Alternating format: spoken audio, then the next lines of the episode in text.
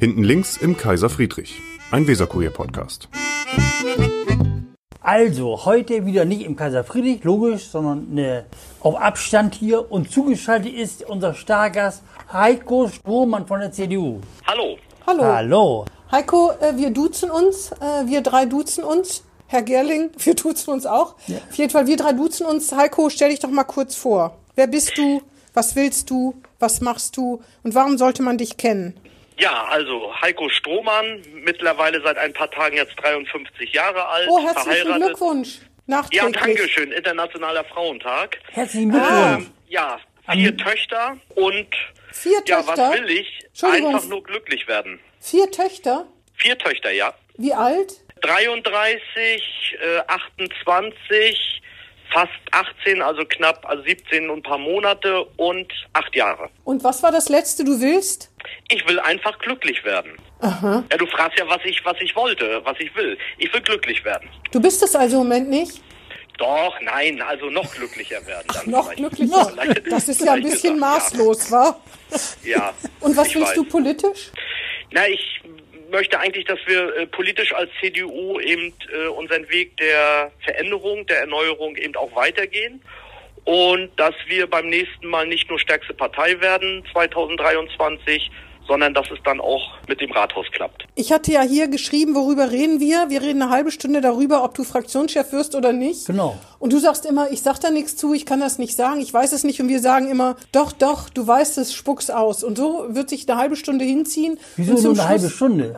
zum, Sch- ungefähr eine halbe Stunde. Etwas und zum länger. Schluss gibst du dich geschlagen und sagst, ja, okay, ich mach's. Ja, also nun läuft das ja in der, in der, in der Politik ja ein bisschen anders. Äh, und das ist auch meine Erfahrung äh, in meiner jetzt 25-jährigen politischen Karriere. Äh, ist das Leben A kein Wunschkonzert und manchmal ergeben sich Situationen, wo man ein Amt übernimmt oder auch nicht. Und äh, ich muss ehrlicherweise sagen, alle Ämter, die ich bisher hatte, vom Stadtbezirksvorsitzenden angefangen, vom Beiratspre äh, äh, Fraktionssprecher im Beirat angefangen, vom Bürgerschaftsabgeordneten, Landesgeschäftsführer, stellvertretender Fraktionsvorsitzender, dann wieder Landesgeschäftsführer, waren jetzt alles nicht Ämter, wo ich äh, als Junge gesagt habe, die will ich unbedingt äh, machen, sondern ich bin in die Partei eingetreten, weil ich was verändern wollte. So der Klassiker, meine äh, älteste Tochter ist zur Schule gegangen. Da habe ich gesagt, das funktioniert hier nicht. Äh, da musst du was machen. Bin in die CDU eingetreten, was für mich eigentlich ganz klar war, dass man hier in Bremen nicht in die SPD eintreten kann.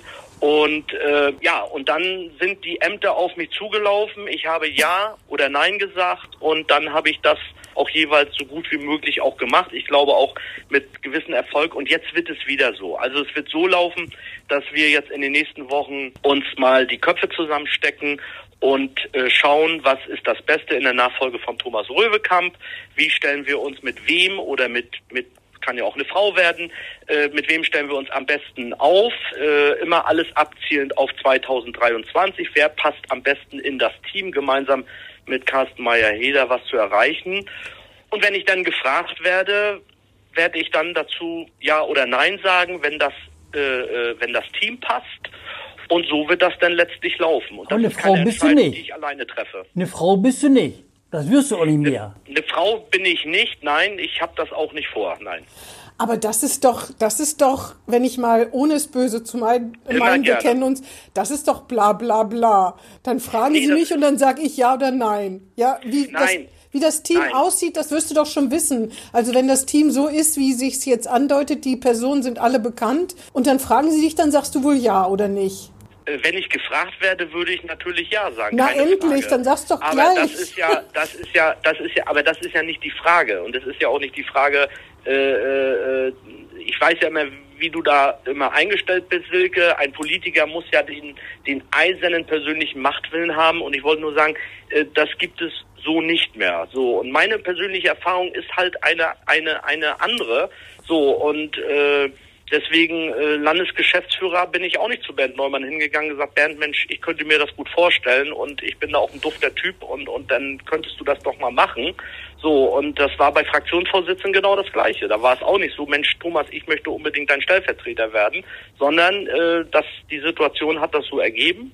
Dann hat man das abgewogen ob man das sich zutraut, ob man das macht und, und dann entscheidet man. Aber letztlich gibt es ja noch den einen oder anderen, der das ja auch machen könnte und deswegen äh, wird es da noch keine Entscheidung geben. Wir haben ja auch Zeit. Thomas ist ja auch nicht weg. Ja, aber Entschuldigung, das habe ich nicht verstanden. Was mit dem Machtwillen, was meine Haltung, was kennst du? Du kennst mich besser als ich mich selbst. Ich weiß gar nicht, wovon du sprichst. Nein, weil du immer sagst, so, da muss man ja auch sagen, ich, ich will das jetzt und ich mache das jetzt. So, da, das meine ich jetzt damit. Ja, das wäre schon das, schön, wenn so der sagt, kann, wenn der, der das macht, dass der es auch wollen würde. Also mir ist es egal, was die CDU da macht, aber ich kann mir vorstellen, dass es im Interesse der CDU gut wäre, wenn der, der es macht, auch wirklich will. Nein, das ist geil. Das ist, das ist selbstverständlich, weil sonst sollte man es dann sein lassen. Ja. Das ist klar, das ist klar. Oder ich will es mal anders formulieren, ich würde es mir zutrauen. Du willst es also. Schon. Mann, dass ihr euch immer so zieren müsst, das ist doch nicht schlimm zu sagen, wenn man es will. Ich meine, man muss auch damit leben, wenn man es da nicht wird, aber das ist doch auch keine Schmach. Ja, Na? das stimmt. Aber wie gesagt, es ist dann auch immer, immer, immer so eine Sache und wir müssen, wir müssen eigentlich gucken, was ist die beste Konstellation. Ja, dann müsst ihr auch was für die Frauen tun, ne? Wenn eine, Thomas Röwekamp schon Lisa Motschmann ablöst in Berlin, ja. also ein Mann, dann in Bremen auch irgendwas für die Frauen tun, ne? Ja, also das, das, äh, das ist ein gutes Thema und das machen wir ja auch mittlerweile. Nun muss man ehrlicherweise sagen, sind wir da mal auf der Strecke stehen geblieben. Wir hatten übrigens schon mal äh, 2011 eine paritätische Bürgerschaftsliste äh, und auch eine fast paritätische Bürgerschaftsfraktion. Und das ist ja so ein bisschen in den Wirren der Auseinandersetzung der CDU Bremen 2011, 2012 so ein bisschen ins Abseits geraten. Und äh, ja, es geht um die Führungsposition. Verloren, das stimmt. Es geht Aber um die Führungs es geht um die Führungspositionen. Es geht nicht darum, dass, dass ihr ein paar Frauen da in der Bürgerschaftsfraktion als Hinterbänklerin duldet. Es geht um die Führungsposition.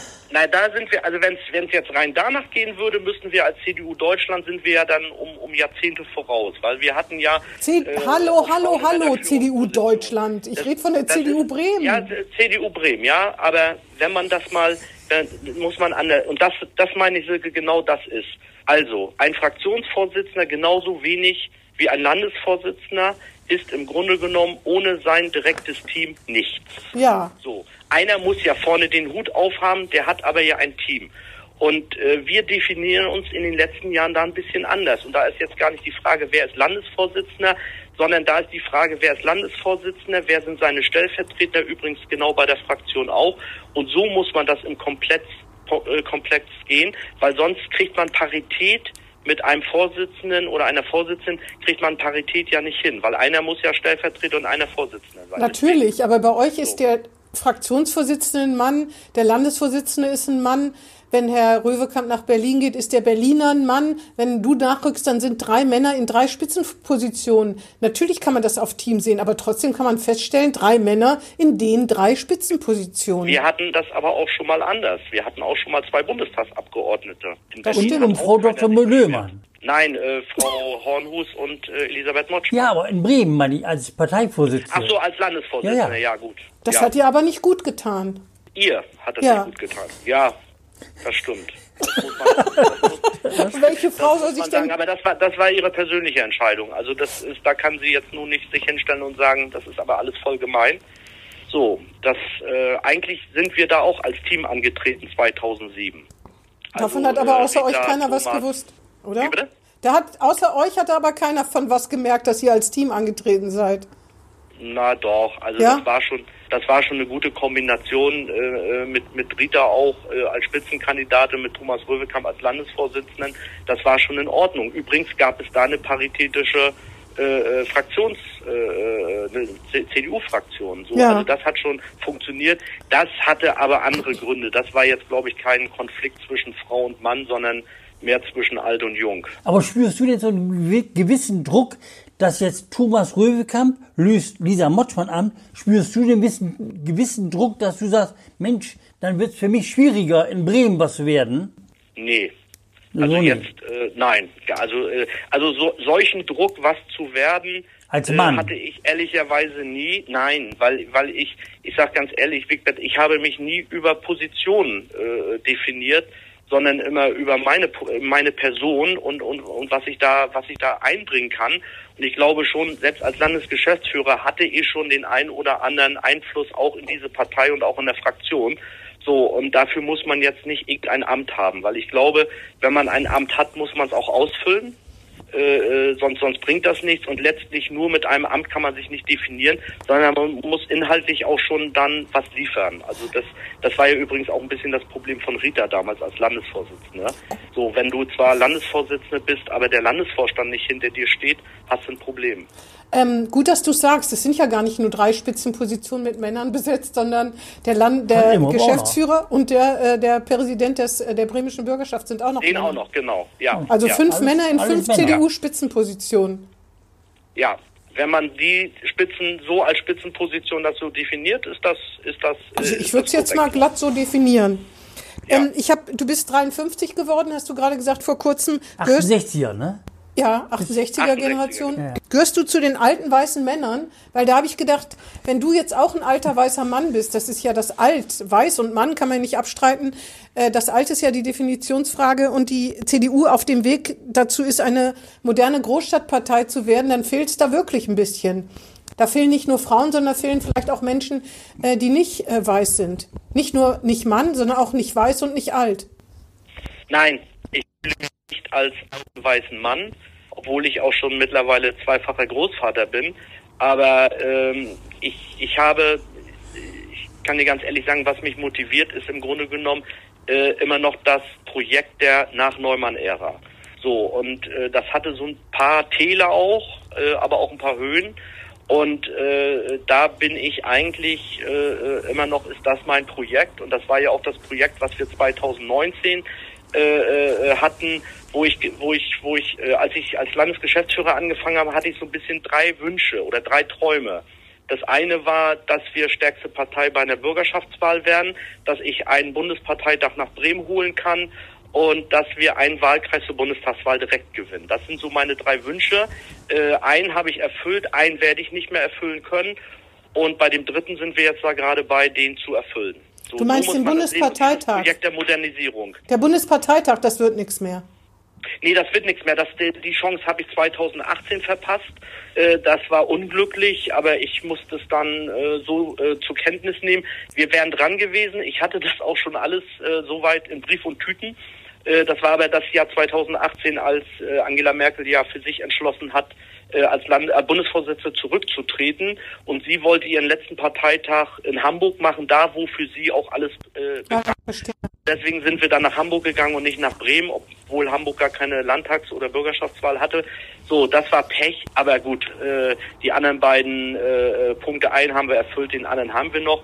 Nein, und jetzt nochmal zurückzukommen, jetzt äh, also diese diese diese inhaltliche Modernisierung äh, für eine Großstadt, also dieses Projekt äh, was wir 2007 begonnen haben, äh, das will ich auch noch fortführen und deswegen glaube ich, äh, fühle ich mich da nicht äh, als alter weißer Mann.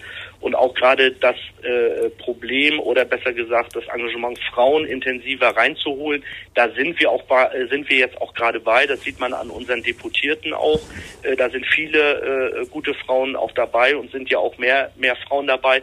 Wir haben mittlerweile einen paritätischen Landesvorstand. Wir werden 2023 eine paritätische Bürgerschaftsfraktion haben. Äh, das funktioniert und, da, und das ist eigentlich mein Projekt. Nochmal ganz kurz in Klammern, oh, Stichwort weiß, weißer Mann. Ne, ja. Du hast auch einen Bart, ne? Wie ja. Thomas Röwekamp, alle haben einen Bart heutzutage. Warum? Ja, ich weiß. Äh, da ist aber da das das ist aber nicht die Schuld von Thomas Röwekamp, sondern meiner Frau. Äh, wir waren zusammen im Urlaub und äh, da war das ziemlich feucht schwül und dann hatte ich keine Lust, mich zu rasieren, weil das ein bisschen unangenehm war und habe wachsen lassen. Und dann sind wir wieder nach Hause gekommen und ich musste dann gleich ja zur Arbeit. Mein erster öffentlicher Termin war der Neujahrsempfang des Weserkuriers äh, in, in, in der Kunsthalle und dann habe ich mich abrasiert, ordnungsgemäß wieder zum Dienst, glatt rasiert und dann bin ich abends nach Hause gekommen, hat meine Frau gesagt, Mensch, mit Bart siehst du besser aus, lass mal wieder wachsen und dann habe ich es wachsen lassen. Verstehe. Das ändert natürlich nichts daran, dass man erkennt, dass du ein weißer Mann bist. Alt, das, darüber kann man Ja, das, das stimmt, das erkennt man ja. Aber Menschen ja. mit Migrationshintergrund sind bei euch doch noch spärlich gesät, ne? Ja, ja, das ja. stimmt. Das stimmt, ja. Woran liegt das? Das Wollen die nicht in die CDU? Das weiß ich nicht. Also das ist, das ist nicht, das, also es gibt, also auf Beiratsebene gibt es schon, aber dann sind es äh, zum Großteil äh, sind es natürlich dann auch äh, sag ich mal, äh, mit türkischem Hintergrund, äh, die gibt es doch schon auch, auch vermehrt, nicht nur jetzt in der Bürgerschaftsfraktion mit Osan, sondern eben auch in den Beiräten. Aber äh, das ist schon, das ist schon, wir haben doch, wir haben auch ein paar, äh, sag ich mal, aus Polen und äh, Martin Michalek zum Beispiel hat ja auch einen äh, polnischen mhm. äh, Hintergrund. Also ein paar gibt es schon. Ihr hattet doch mal einen äh, Migrationsbeauftragten sogar, ne? Migration. Ja, genau, die, die, äh, äh, genau, die ist, äh, die ist äh, Kurdin. So, und, und äh, das gibt schon, aber mhm. es ist wirklich, wir müssen suchen. Das muss man wirklich sagen. Also wenn wir bestimmte Positionen und sagen, Mensch, da könnte man, äh, dann muss man schon sehr intensiv suchen und äh, das ist auch nicht so, so das ist nicht, nicht, nicht so einfach, das stimmt. Ja, aber vielleicht liegt das, vielleicht hat das eine was mit dem anderen zu, zu nee. hängt das zusammen, ne? Wenn man eine moderne Großstadtpartei ist, wäre es vielleicht Großstadtpartei heißt eben auch sich dieser Klientel erschließen und wählbar zu sein und dann wäre es vielleicht leichter, ne? Vielleicht habt ihr seid ihr einfach noch keine moderne Großstadtpartei oder zumindest das Vorurteil ist es, dass ihr noch keine seid. Ja, also mit dem Vorurteil haben wir nach wie vor zu kämpfen, keine Frage. Ich glaube auch, dass wir äh, offener und cooler sind als als viele glauben. Äh, keine Frage. Also jeder, der bei uns dann auch letztlich ist, äh, äh sagt das, äh, äh, äh, sagt das, sagt das dann auch, dass er sich das so gar nicht vorstellen äh, konnte, dass man äh, wirklich äh, so eine nette äh, Atmosphäre hat. Wir hatten ja mal äh, ähm, den, den Bremerhaven, den ehemaligen Grünlandtagsabgeordneten in der, nächsten, in, der, in der letzten Legislatur, der dann ja äh, zu uns rübergekommen ist und den, der kam ja gerade, da hatten wir Klausurtagung äh, 2016 in Potsdam und das war seine erste, seine erste, meine erste Begegnung mit der CDU beziehungsweise mit der Fraktion. Wer ist da haben das wir denn? zusammengesessen Oh, jetzt frag mich nach den Namen. Ich werde ja, ich bin älter, bin ich schon. Ja, äh, was sollen wir sagen? Wir wissen es auch nicht. Wieso ist der nicht mehr dabei? Nee, der hat's ja, oh, doch, der ist noch Mitglied und alles, aber der hat es ja nicht mehr äh, in die, in die, in die, äh, in die Bürgerschaft. Ach so, geschafft. verstehe. Der ist ja bei den Personenstimmen, ist er hinten über und ich, ich komme aber gleich noch. Ich komme. Das macht nichts. Wir beide kennen ihn wahrscheinlich sowieso nicht. So, und der sagte dann auch, Mensch, ihr seid schon echt, echt eine coole Truppe, was wir auch sind. Aber wir, wir haben nach wie vor ein Imageproblem. Und ähm, das ist leider, das ist nach wie vor ein großes Problem. Da arbeiten wir dran. Das hat man ja auch bei den Sondierungsgesprächen äh, letztes, äh, vorletztes Jahr ja auch gesehen, dass die Grünen ja mit uns nicht aus inhaltlicher äh, Differenz nicht zusammengehen wollten, sondern weil eben sehr viele, gerade in der grünen Basis, die ja. CDU immer noch als schwierige Partei ansehen. Ja, aber das ist halt auch euer Problem, ne? nicht nur das Problem von anderen, sondern das, wenn ihr das mal hinkriegen wollt, und da wird es ohne die Grünen wird's in Bremenburg kaum gehen oder schwierig, dann müsst ihr was dafür tun und äh, ja. Naja, ich ähm, wollen wir noch mal auf deine Person zu sprechen kommen. Ähm, ich weiß nicht, äh, wenn man dich als Ossi bezeichnet, bist du da beleidigt? Nein. Okay, du bist Ossi. Ich habe gelesen, du hast durftest nach dem Abitur nicht studieren. Warum nicht? Weil ihr da schon ausreisen wolltet oder wie kam das, dass man dir das verweigert hat zu studieren? Nee, eigentlich war das relativ harmlos. Also zu dem Zeitpunkt, äh, sag ich mal, mit 17, 18 stellt man ja dann in der Schule Fragen über gesellschaftliche Zusammenhänge, über die Mauer und ja. über die Sowjetunion. Und dann habe ich die falschen Antworten gekriegt. Das muss man äh, klar und deutlich sagen. Und wenn man die falschen Antworten oder gefühlt die falschen Antworten, fragt man immer weiter nach. Und äh, dann hat sich das letztlich so entwickelt, dass man mich dann gemaßregelt hat. Das hängt einfach auch damit zusammen, dass man von mir tief enttäuscht war, äh, weil ich war eigentlich, ich bin so, so ein roter Prinz, nennt man das äh, so ein bisschen. Also äh, meine, mein Vater gehörte so ein bisschen auch äh, zur Führungsspitze ja. äh, in, in der DDR. Da war im Industrieministerium beschäftigt, war da Ökonom und äh, und ich war so die große Hoffnung, Pioniere, FDJ, so diese typische äh, Karriere ja. gemacht. Und auf einmal äh, wird der Querulant und stellt die falschen Fragen. Und dann wollte man mich mehr oder weniger maßregeln und hat dann gesagt, so mein Freund, jetzt werden wir es dir mal zeigen. Und dann habe ich gesagt, wisst ihr was, Freunde, äh, ihr könnt mich eigentlich mal und äh, habe mich dann komplett abge abgewendet und habe dann gesagt, okay, wenn ich nicht studieren kann, also ich gehe jetzt nicht hier irgendwie äh, noch fünf oder sechs Jahre äh, als Schlosser auf der Werft arbeiten, damit ich dann vielleicht ein Abendstudium machen kann, mit der Gewissheit, dass ich immer mein Leben lang einen Vorgesetzten habe, äh, den ich nicht, nicht ernst nehmen kann. Und dann habe ich mich komplett aus dem System ausgeklingt und habe dann gesagt, okay, dann äh, bereitest du jetzt irgendwas vor. Und eigentlich war relativ früh bei mir klar, dass ich dann in den Westen irgendwie wollte weil ich habe dann so ein paar, ein paar Mal so in der Bürgerrechtsbewegung auch äh, mich engagiert, auch in so Kirchengruppen, Aber so diesen dritten Weg und die Reformation des Sozialismus, da merkte ich schnell, das ist dann auch nicht so mein Ding. Und dann bin ich vom Radar eigentlich runter und äh, äh, habe dann als äh, habe dann in der Schießbude gearbeitet. So ist auch äh, der Grund, warum ich Schausteller geworden bin. Ja, und dann habe ich drauf gewartet und dann gab, ergab sich ja mit der Prager Botschaft die Chance und dann bin ich in Westen abgehauen. Ähm, hast du mal deine Stasi-Akte gesehen? Weil da, da Ja, habe ich. Als Äh, was auch übrigens. bitte? Wigbert, Wiggy hat die übrigens auch gesehen. Ja, ja. Der das hat die stimmt. gelesen. Als was Weil wurdest Wig- du denn da bezeichnet? äh, als, Staatsfeind? Äh, als negat negativ agierendes Element irgendwie so, so, weil, weil äh, ich dann in, der- in, in, in der Abiturklasse äh, haben wir dann wir wir hatten ja auch einen Internatanschluss, äh, wir hatten sehr viele Auswärtige, weil ich habe ja im, im Fischfang gelernt, also wir haben ja Schiffsoffiziere äh, ausgesucht und das mussten ja hundertprozentige sein, weil das ja. Ja. die sind ja an Westen mit den Schiffen gefahren und ähm, dann hatten wir ein angeschlossenes Internat und dann haben wir am Wochenende dann auch mal zusammengesessen und dann hatte ich eben einen bei uns in der Klasse muss für die Staatssicherheit gearbeitet haben und dann sind äh, Berichte geschrieben worden, dass ich mich äh, äh, negativ über die äh, Armee geäußert habe, über das System Ja. und dass ich negativen Einfluss auf andere äh, Mitschüler habe und dass man, also ich war noch nicht in, in kompletter Beobachtung, da war ich dann zu jung, aber so unter dem, dem müssen wir im Auge behalten, äh, der könnte schon problematisch werden. Ja, und Wie- Wigbert wie- hat ja mal meine Stasi-Akte gelesen, Ja, ja. Äh, weil er mal äh, recherchiert hat, ob ich vielleicht nicht doch ein Stasi-Agent war. Das lag nur an deinem Zunamen Strohmann. Da habe ich Genau, gedacht, genau. wenn der Ganz wohl einfach. auch nicht stimmt Das war das. vor 19 Jahren. Auf jeden Fall gab es auch jemanden in deiner näheren Bekanntschaft oder Verwandtschaft, der irgendwie der Stasi zugearbeitet hat, wo du total enttäuscht warst? Gab es sowas bei dir auch? Das, also es muss einen gegeben haben, das muss aus meiner Abiturklasse jemand da gew- äh, muss jemand gewesen sein. Ich habe das dann nicht weiter verfolgt. Ah ja. So, weil ich dann irgendwann auch gesagt habe, wir waren jung und ich sag, ich sag ganz ehrlich, ich habe dann auch einen, einen anderen Freund, den habe ich hier in Bremen wieder getroffen, habe den, wir sind beide so mit als 15-Jährige mit der roten Fahne durch Rostock gelaufen, waren glühende Kommunisten und äh, der ist diesen Weg des IMs gegangen.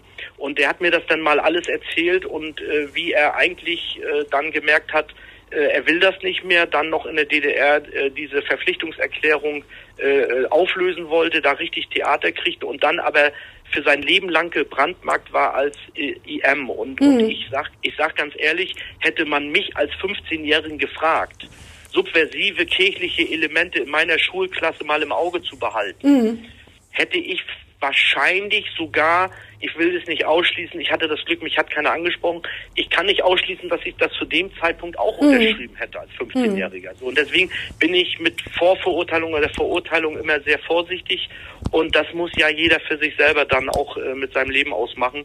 Und ich habe dann mit dem Kapitel habe ich abgeschlossen, weil ich muss ganz ehrlich sagen, Sie haben ja eigentlich dadurch, wie sie mit mir umgegangen sind, haben sie eine neue Tür geöffnet und ich bin ja glücklich geworden. Ich bin ja wirklich in dieser Stadt in Bremen glücklich geworden. Und dann mal ganz kurz, wie lange war denn das eigentlich zwischen deiner Ausbürgerung und der Wende dann, der offiziellen Wende?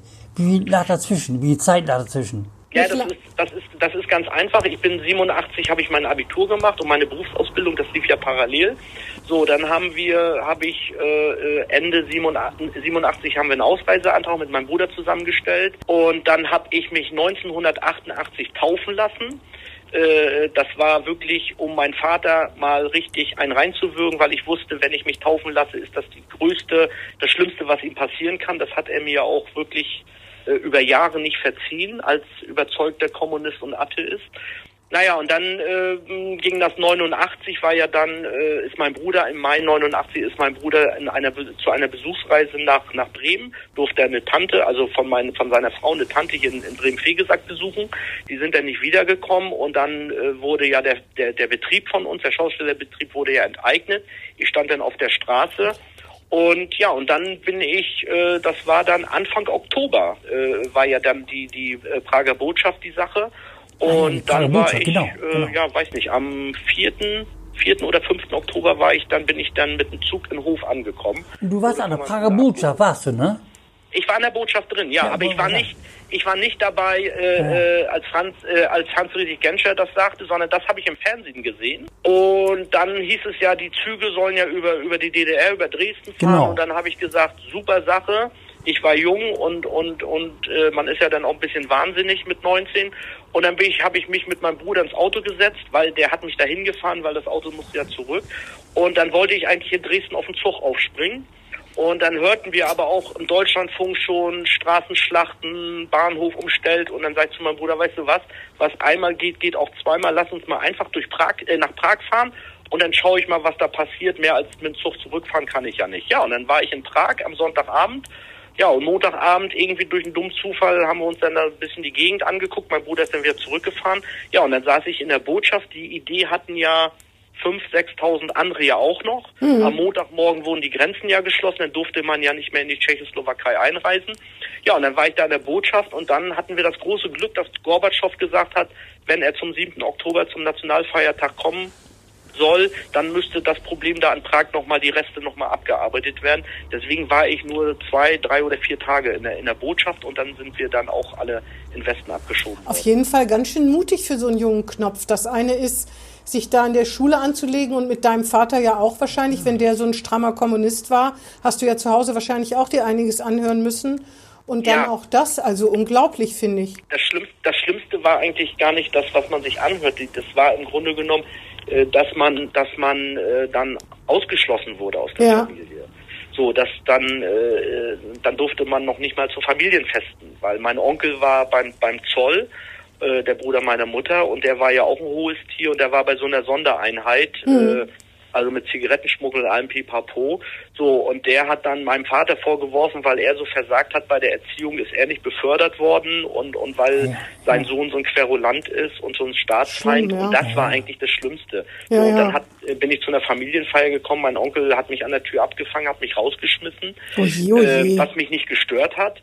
Aber mein Vater steht daneben und guckt auf den Boden. So. Ja, ja. Aber ich habe meinen Frieden gemacht mit meinem Vater. und- Wollte ich und- sagen. Habt ihr euch das noch ist gar, versöhnt? gar keine Frage. Mein Ah, ja. Vater hat mal irgendwann dann zu mir gesagt, weil ich habe ihn ja dann Vorwürfe gemacht, Papa, ihr hättet doch, ihr hättet doch, ihr hättet doch. Da hat er gesagt, Junge, wenn du fünf Kinder am Hals hast oder fünf Kinder hast, die ernährt werden müssen, ist mit der Revolution ist immer so eine Sache. Ja, ja, ja, ja. So, ich hab so und er sagt und auch weil ich er sagt, aber warum hast du mich in diesen Weg geführt? Er sagt, weil ich es eigentlich für dich besser haben wollte, weil ich wusste, wollte, dass du ein vernünftiges Leben hast und ich wusste, in diesem System geht das nur darüber. So, und, und ich verstehe ich, verstehe ich selber Vater ist, verstehe ich ihn. Also wir haben unseren Frieden gemacht und das Thema ist für mich, ich gehe auch in keinem Groll und ich habe auch nichts Böses und, und ich äh, muss, ich, ich mache auch keinem Vorwürfe. So, außer ein paar richtigen Verbrechern da in der DDR, klar, keine Frage. Aber so diesen normalen, der aus kleinem Opportunismus seine Ruhe haben wollte, in die SED eingetreten ist, da einmal im Monat zur Parteiversammlung gegangen ist, seinen Job gemacht hat, da habe ich keinen Groll. Also das ist im Grunde genommen, im Gegenteil, ich habe es für einen großen Fehler der CDU und der SPD nach der Wende gehalten, dass man SED-Mitglieder nicht in die, in, die, in die jeweiligen Parteien mit aufgenommen hat. Das war, glaube ich, ein großer Fehler. Äh, da haben eigentlich nur die Linke und die PDS stark gemacht. Jetzt hast du jedenfalls ein Brezel-Imperium. Ja. Kann man genau. so sagen? Wie viel, wie viel, Riesen, riesen. genau, wie viel Wagen und wie viele Mitarbeiter sind das? Also wir haben wir haben äh, vier Bäckereien, die auch nicht immer immer immer nicht immer äh, komplett aktuell. Also die, die meistens haben wir wenn maximal drei Bäckereien gleichzeitig. Und dann haben wir auch, dann ist das auch mit dem Personal, schwankt das dann so ein bisschen. Ja. Also in den Höchstzeiten jetzt so Freimarkt haben wir dann so zehn bis zwölf Mitarbeiter. Und stehst du auch in der Theke eigentlich? In Nein, der- ich habe ich hab, ich hab mit dem operativen Geschäft Gar gar, nichts mehr zu tun. Also ich, ich helfe noch meiner Frau, sag ich mal, so ein paar Sachen organisatorisch, also bei der Buchführung und, und so, so ein bisschen wie wir uns aufstellen mit Verträgen und solche Sachen. Aber mit dem operativen Geschäft habe ich gar nichts mehr zu tun. Äh, das ist auch gut so, weil äh, das ist ja doch ein relativ kleiner Betrieb und wenn du dann zwei Häuptlinge hast, äh, ist das immer schwierig. Meine Frau hat da das, das Sagen und, und den Hut auf und äh, wenn ich dann mal, also ich habe äh, 2019 auf dem Freimarkt musste ich einmal am Samstag, Sonntag arbeiten, weil drei Mitarbeiter gleichzeitig krank wurden und dann rief meine Frau und dann sagte, äh, du musst jetzt noch mal helfen, das hilft nichts. Nein, das funktioniert nicht, weil dafür habe ich ja auch einen anstrengenden Job und wenn du dann am Wochenende auch noch, äh, sage ich mal, 12, 13 Stunden den Tag arbeitest, fehlt einem dann auch irgendwann die Kraft. Also man muss sich dann auch auf eine, eine Arbeit konzentrieren. Und das funktioniert ganz gut und äh, wir haben da wirklich, jeder hat da seinen Bereich und, und ich habe da immer noch Spaß dran, ich komme daher und ich habe da auch mein Herz, aber so mit dem Operativen habe ich gar nichts mehr zu tun. Aber dann bist du jetzt ja eine direkt Virusbetroffener, ne? Ja. Direkt Ja, Betroffener. das- Freimarkt, Osterwiese. Ja, ja, das sind wir. Das Und sind wir. was hat das für Folgen? Ja, äh, finanziell ist das doch schon, sag ich mal, relativ gut äh, äh, abgefedert worden. Und nun Tatsächlich? Bin ich ja, auch, ein- ja, also ja, nun muss ich natürlich auch dazu sagen, äh, gehöre ich ja zu den Privilegierten, die jetzt davon nicht leben müssen. Ja. Ich, muss da ja, ich muss da ja keine Familie von ernähren oder meine Frau muss uns ja nicht dann äh, mit der Bäckerei ernähren. Äh, also für Brot und Milch äh, verdient man ja als Bürgerschaftsabgeordneter ja genug, um sich das leisten zu können. Also das, fun- das ist natürlich ein großes Privileg.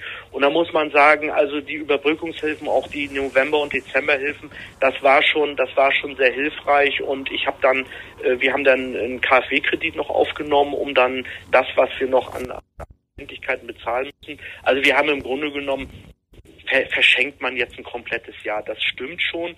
Und es ist eigentlich, äh, für meine Frau ist es mental eigentlich ein größeres Problem als, als für uns finanziell. Das muss man wirklich sagen.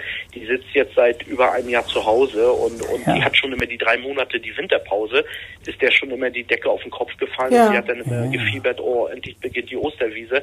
Das ist eigentlich, das ist eigentlich so ein bisschen, bisschen mehr das Problem. Äh, Im Sommer geht es dann noch, wenn man im Garten sitzt. Das war für sie dann auch nochmal eine, eine neue äh, Sache, dass sie Ostern zu Hause ist, dass wir Ostern zusammen feiern konnten, ne? so mit äh, Osterfrühstück, Ostersonntag. Äh, das war nochmal was Neues, aber, aber mittlerweile wäre sie froh, wenn sie jetzt irgendwann wieder, dass wir im Sommer wieder raus können. Wieso eigentlich Brezeln? Äh, das war eigentlich ein, das war ein dummer Zufall. Äh, das war, äh, ich, ich war ja schon mal verheiratet und äh, meine äh, damalige Frau, die die hatte das dann, ihre Eltern haben das äh, auch schon so ein bisschen gemacht. Die haben Ende der 80er Jahre das Brezel in Bremen eingeführt, das gab es vorher gar nicht.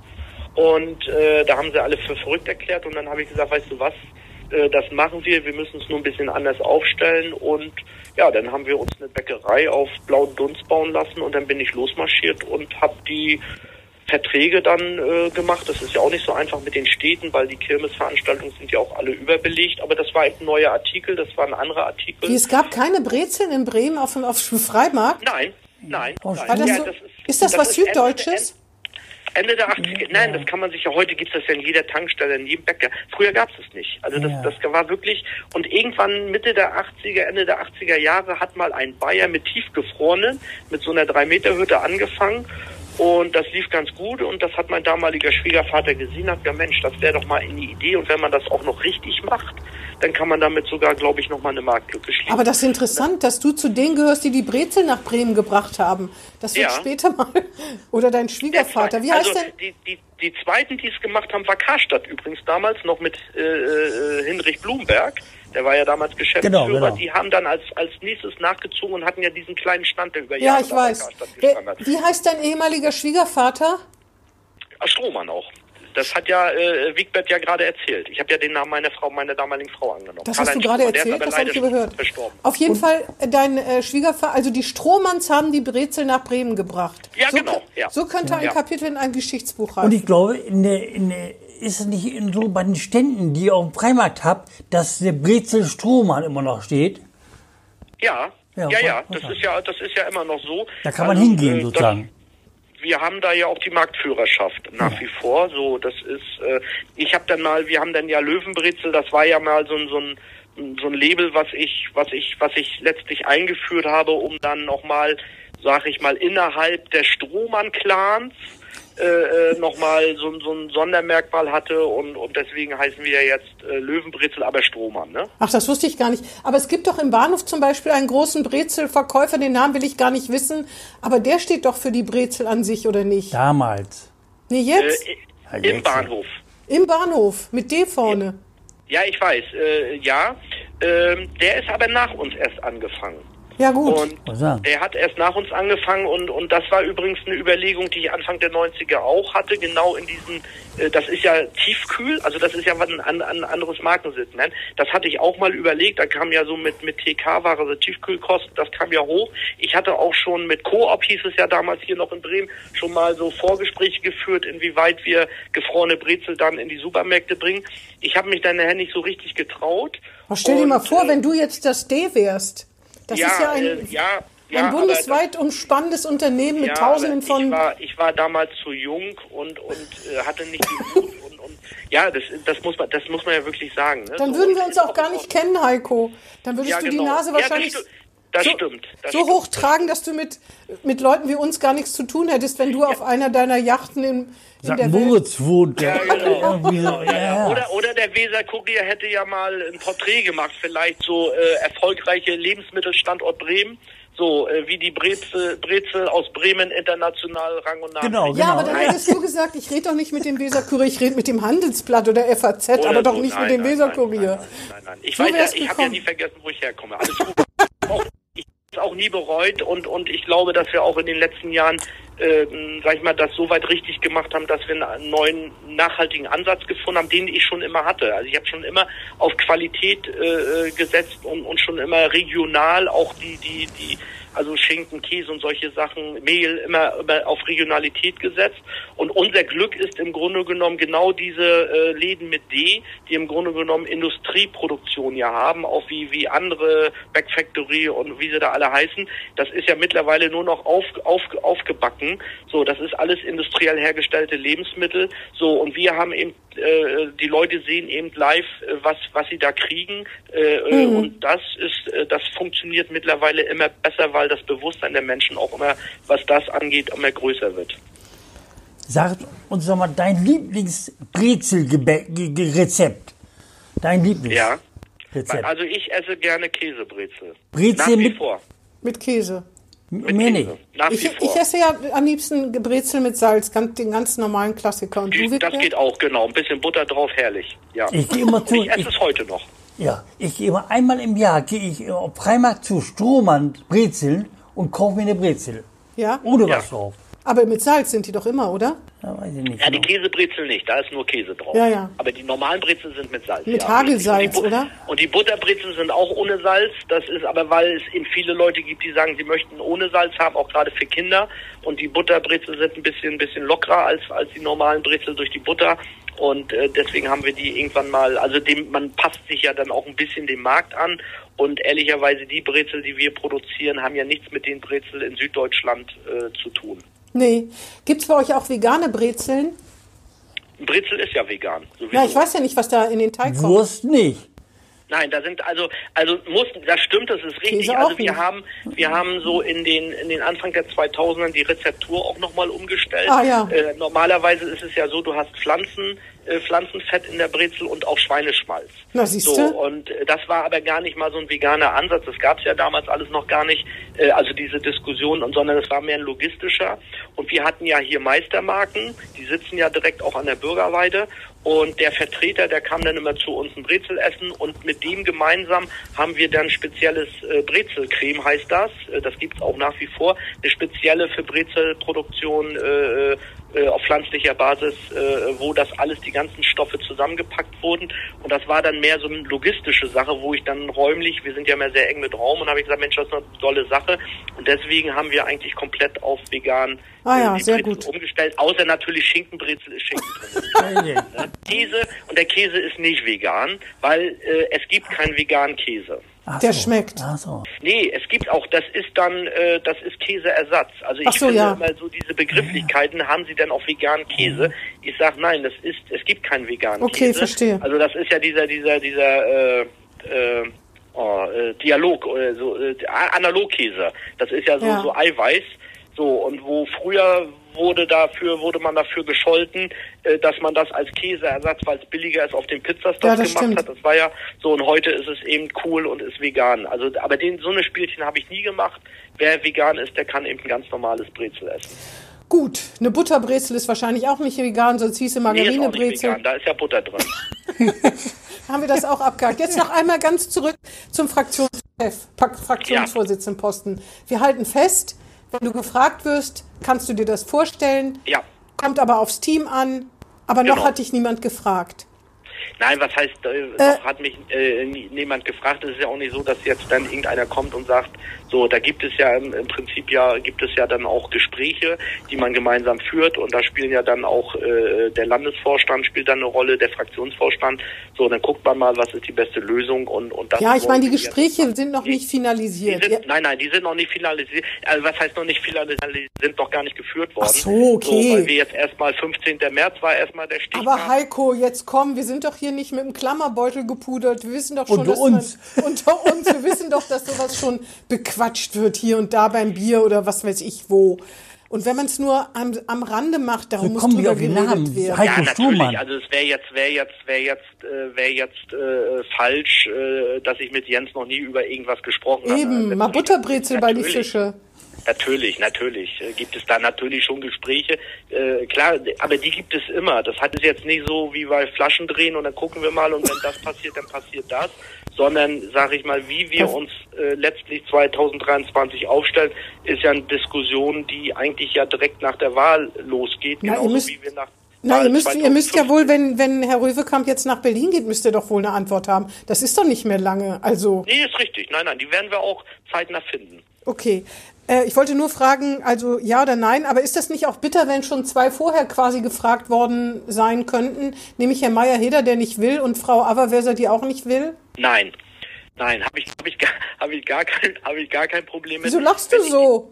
Ja, weil mir gerade eine andere Geschichte dazu einfällt.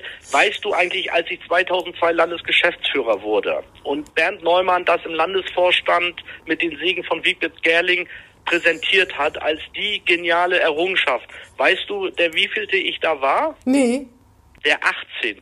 Das habe ich aber erst Jahre später rausgekriegt, weil ich habe dann zufällig beim Aufräumen mal seine Checklisten gefunden. Das heißt, er hat 17 andere erst im Blick gehabt und dann warst du der 18. Nein, er hatte, ja genau, er hatte eine Liste und, und auf, auf mich ist, ich glaube, auf mich ist er sowieso gar nicht gekommen. Also sie haben, letztlich haben sie gar keinen gefunden. Das So, sind ja mehr, und- und- 18 und- sind ja mehr als äh, die, die CDU Bürgerschaftssitze hat, ne? Mandate. Nee, nein, nein, das ist ja nicht automatisch. Es war ja, meine Vorgängerin war ja Das auch war doch keine- nur ein Scherz, Heiko. Das war doch nur ein Scherz. Er will Nein, sich nein, doch nur auf so. die, auf die Schippe nehmen. Deswegen, so und, und genau, und deswegen, so, und dann habe ich das so. Und, und, und ich glaube, Neumann wäre auf mich auch gar nicht gekommen. Der ist dann mal hingewiesen worden und dann war das ja auch nur für zwei Jahre. Und das war dann auch in Ordnung, das passte auch gerade in meiner zeitlichen Lebensablauf. Aber da Das siehst du mal, wie gut das ist, dass wir das hier thematisieren, der Wigbert und ich. Ja, ja. Und du, damit dein Landesvorstand auf dich aufmerksam wird und denkt, Genau. na jetzt muss es ja wohl der Heiko Strohmann machen, ne? Genau. Ich hoffe, dass Carsten sich das am, am äh, Samstag auch, auch genau alles anhört und Na, das dass will ich auch hoffen. Unterstützung bauen kann. Ja. Ja. das auf jeden Fall. auf jeden Wenn wir dann also den Weg bereit sind, dann kriegen wir aber mal eine Brezel um. Äh, die kriegst du ja immer, das weißt du, Silke, wenn du mich im Laden antriffst. Und ich kenne die Chefin ganz gut und Ja, das, verstehe. da krieg ich was organisiert. Okay. Wigbert, hast du noch Fragen? Nee, ich bin wunschlos glücklich. Heiko, hast du noch Fragen? Ich habe eigentlich keine Fragen mehr. Ich habe mich so schön mal noch inhaltlich vorgestellt, aber äh, nee, ansonsten habe ich keine Fragen. Es war schön, hat Spaß gemacht. Wie, du Ja, hast dich inhaltlich vorgestellt. Ich finde das total interessant. Ich Ja, finde es auch immer Ja. interessant, was über die Vergangenheit oder den Hintergrund der Abgeordneten, was, was man gar nicht ahnt. Kommst du eigentlich aus, aus Rostock? Ich komme aus Rostock, Ah, ja. direkt, direkt aus Rostock. Ahoi.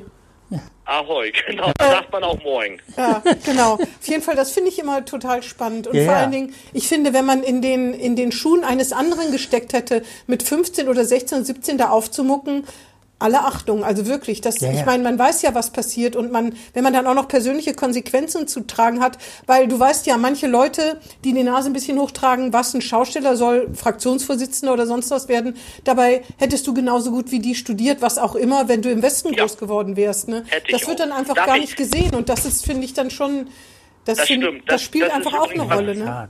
Das ist übrigens das, was mich auch manchmal nach wie vor nervt. Äh, darf ich ganz kurz eine kleine Anekdote erzählen? Ich habe ja über Wenn es ganz äh, kurz ist, schon. Ich habe ja, ich habe ja über zehn Jahre Medienpolitik gemacht und das ist ja Länderaufgabe. Und dann saß ich mit meinen äh, 15 äh, Kollegen aus den jeweiligen Ländern, haben wir einen Sta Rundfunkstaatsvertrag wieder äh, mal auseinandergepflückt. So, und abends sitzt man dann ja auch zusammen auf dem Bier, auf ein Glas Wein und alles. Und dann sagte der eine zu mir, sagen Sie mal, sind Sie eigentlich Jurist? Weil das ja, ich sage, nee, bin ich nicht. nicht. Was haben Sie denn studiert? Ich sage, nee, ich habe gar nicht studiert. Und dann sagt er, äh, ja, äh, was haben Sie denn vor Ihrer politischen Laufbahn gemacht? Ich sage, ich bin eigentlich von Haus aus Schausteller, so auf der Kirmes. Dann fing der an zu lachen. Der hat jetzt gedacht, ich veralber ihn. Ich habe es dann so stehen lassen. Also äh, solche Erlebnisse habe ich dann Ja. doch schon mal. Ja. Aber äh, mit, mit den Jahren, äh, ich kenne das ja, der Bauer und der Karussellbremser, so sind Frank Imhoff und ich ja groß geworden in der, in der Bürgerschaft. Und deswegen äh, kriegt man das nachher mit dem Alter, kriegt man da eine Gelassenheit hin. Ja. Aber es ist ja tatsächlich so, das ist ja, was du benannt hast, ist ja ein Problem der Partei generell, würde ich sagen. Ne? Ja, genau. Dass der normale Mensch Es gibt da nicht zu wenig Akademiker, Ja, ja, kann man ja. so sagen, sondern eher zu viel. ja, Ne? ja. ja, Ja. das stimmt. Aber gut. Gut. Gut. Ja, Gut. dann, wenn du Herzlichen keine Dank. Fragen mehr hast, ich habe keine mehr, Wigbert keine, dann kann man nur noch sagen, herzlichen Dank. Ja, herzlichen Dank. Ja. Ja, vielen Dank. Ich habe zu danken. War sehr schön. Und ein andermal dann vielleicht auf live vom Freimarkt, das haben wir auch noch nicht gemacht. okay, Ja, gerne, jederzeit. Okay, alles klar. Okay. Mach's gut, Heiko. Mach's gut. Danke. Tschüss. Tschüss. Tschüss. Tschüss. Das war Hinten links im Kaiser Friedrich, ein Weserkurier-Podcast.